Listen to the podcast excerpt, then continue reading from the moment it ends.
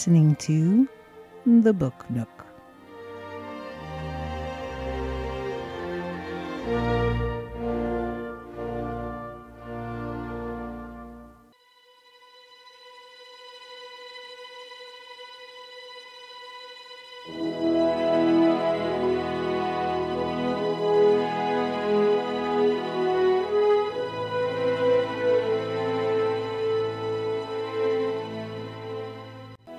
You're listening to Island Waves. Join us today as we journey along with Baroness Karen Blixen in her published memoirs, Out of Africa. Published under the nom de plume Isak Dinesen. Come along on her journey.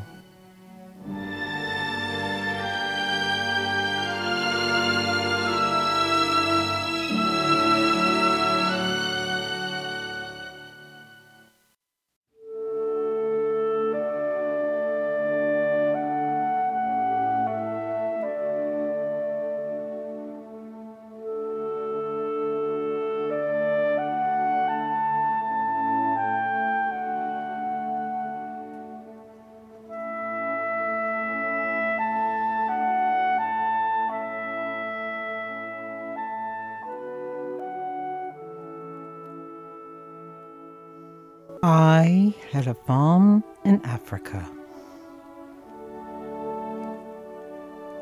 Kamante was a small Kikuyu boy, the son of one of my squatters.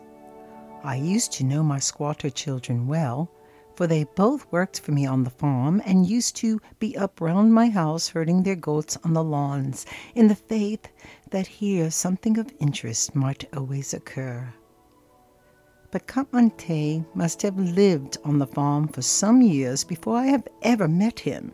I suppose that he had been leading a seclusive existence, like a little sick child.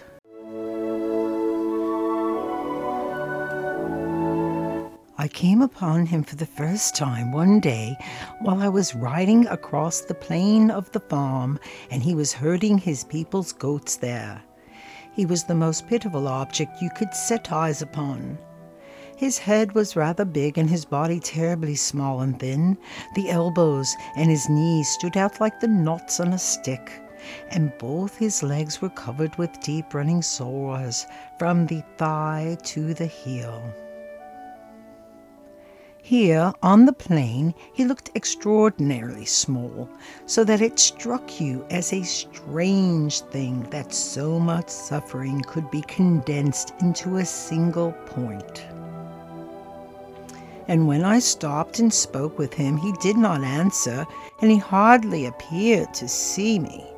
In his flat, angular, harassed, and infinitely patient face, the eyes were without glance, dim, like the eyes of a dead person, and he looked as if he could not have been more than a few weeks left to live in this world, and perhaps that you might see the vultures which are never far away from death on the plain, high up in the pale burning air over his head. I quickly told him to come round to my home the next morning so that I may try to cure him. I was a sort of doctor to the people on the farm, most mornings from nine to ten, and all like the greatest quacks in the world, I had a large circle of patients, and generally between two and a dozen sick people up by my house early every morning. The Kikuyu are adjusted for the unforeseen and they are accustomed to the unexpected. And here they differ from the white men, of whom the majority strive to insure themselves against the unknown and the assaults of fate. The native is on friendly terms with destiny, having been in her hands all his time. She is to him, in a way, his home the familiar darkness of the hut, a deep mold for his roots. He faces any change in life with great calm. And amongst the qualities that he will be looking for in a matter or a doctor and a god, imagination, I believe comes high up on that list. And it may be on the strength of such a taste that Caliph Harun al Rashid maintains to the hearts of Africa and Arabia his position as an ideal ruler. With him, nobody knew what to expect next, and you did not, you dare not know where you had him. And when the Africans speak of the personality of God, they speak like the Arabian Nights or like the last chapters of the book of Job. It is with this same quality, the infinite power of imagination, which they are impressed.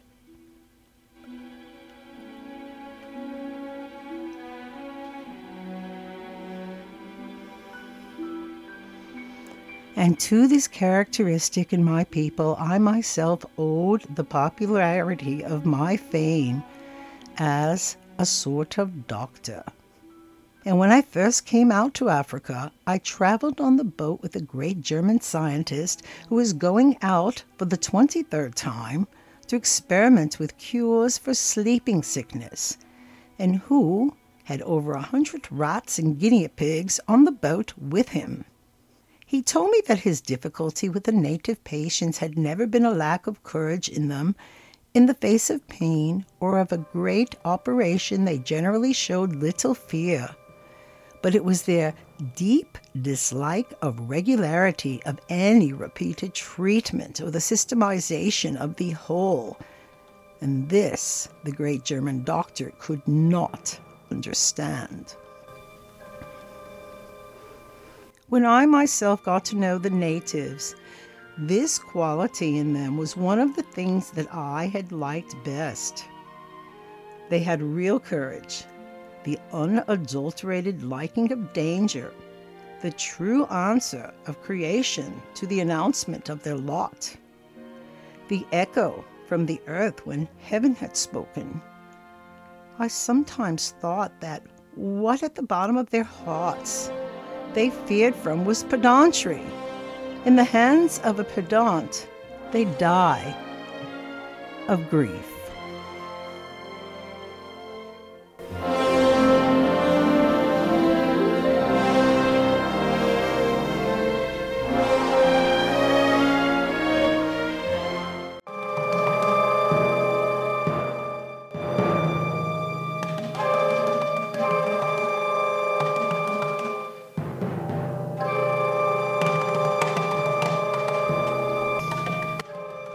My patients waited on a paved terrace outside my home, and here they squatted with the old skeletons of men with tearing coughs and runny eyes, the young, slim, smooth brawlers with black eyes and bruised mouths, and the mothers with their feverish children, like little dry flowers hanging upon their necks.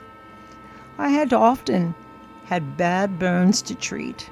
For the Kikuyu at night sleep around their fires in their huts, and the piles of burning wood or charcoal may collapse and slide down upon them.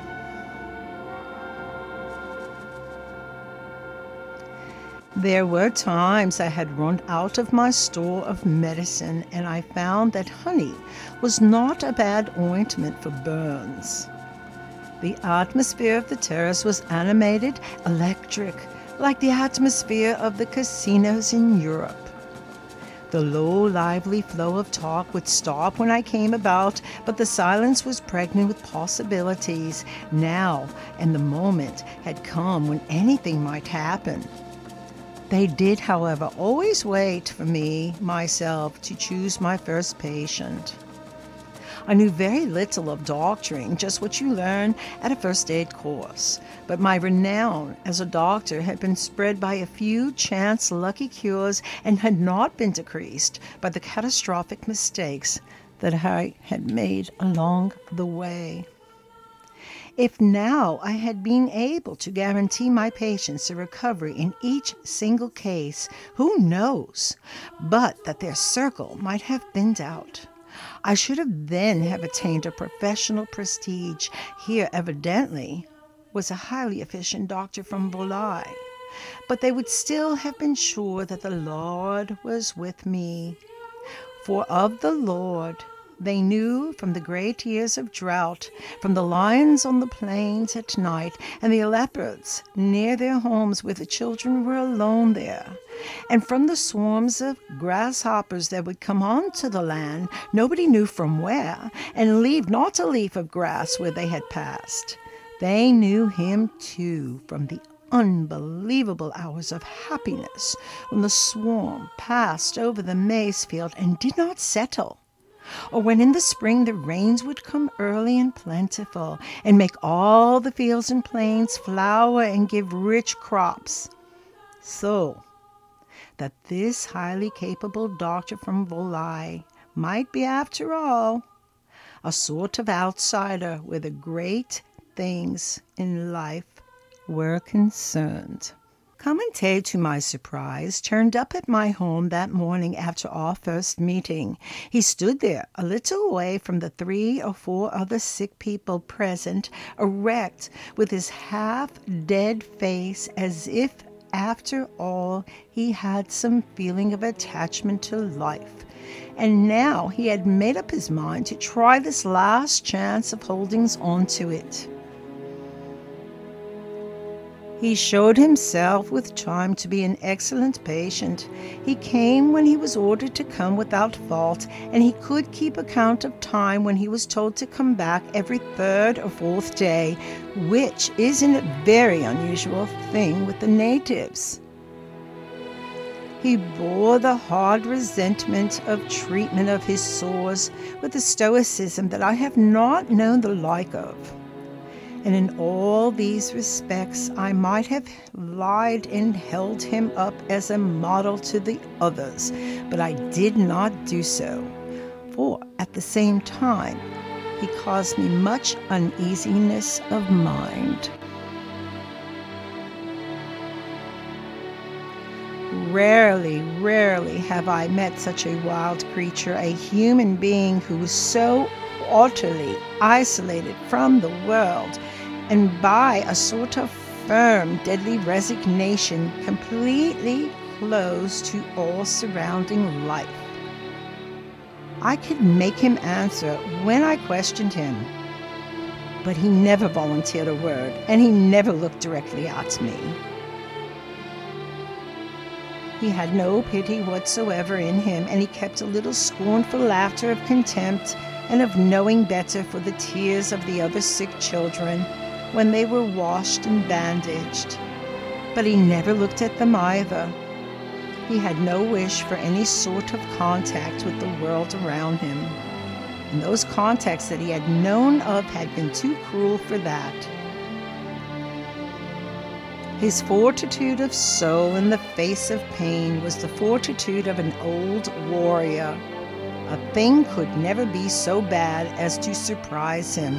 He was, by his career and his philosophy, prepared for the worst.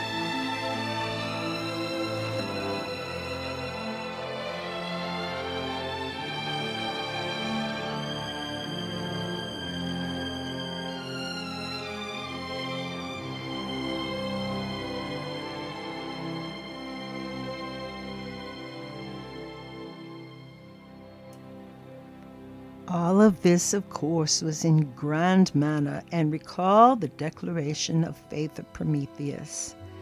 Pain is my element as hate is thine. You rend me now, I cannot, and I do thy worst. Thou art omnipotent. But in a person of his size, it was uncomfortable, a thing to make you lose your heart. And what would God think, I thought, confronted with this attitude in a small human being?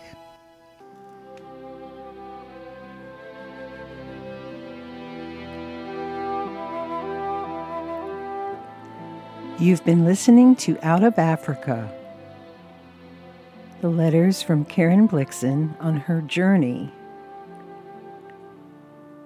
Join us again on the Book Nook here on Island Waves, the voice of Prince Edward Island.